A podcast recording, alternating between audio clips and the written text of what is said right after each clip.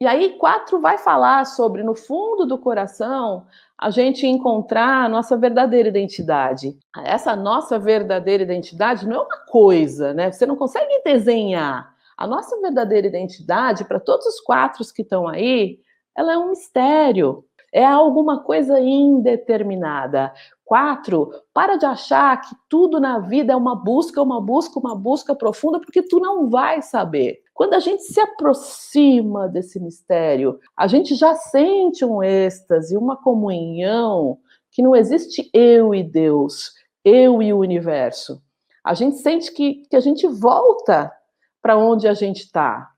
Mas a gente chega à nossa origem, à nossa essência, quando a gente se aproxima desse mistério. Quando a gente se aproxima, tem uma aproximação, tudo fica muito mais bonito.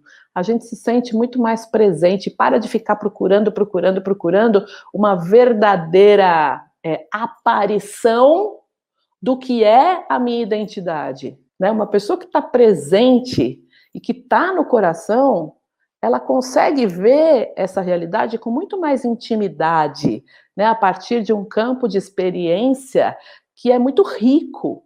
E aí ela começa, conectada com o coração, expressar essa criatividade. A imitação, quando a gente perde presença de tudo isso que a gente está falando, é querer ser único, né? é querer se diferenciar da qualidade das outras pessoas. Embora muitas vezes a gente imita essas outras pessoas como uma maneira de ser diferente. A outra coisa aqui é que a gente fica muito preso em tentar encontrar essa nossa fonte o tempo todo e tentar ir fundo o suficiente no coração. E a gente continua fixado naqueles padrões emocionais. Dessa vez eu quero trabalhar isso, dessa vez eu quero trabalhar aquilo, e eu esqueço do centro do coração.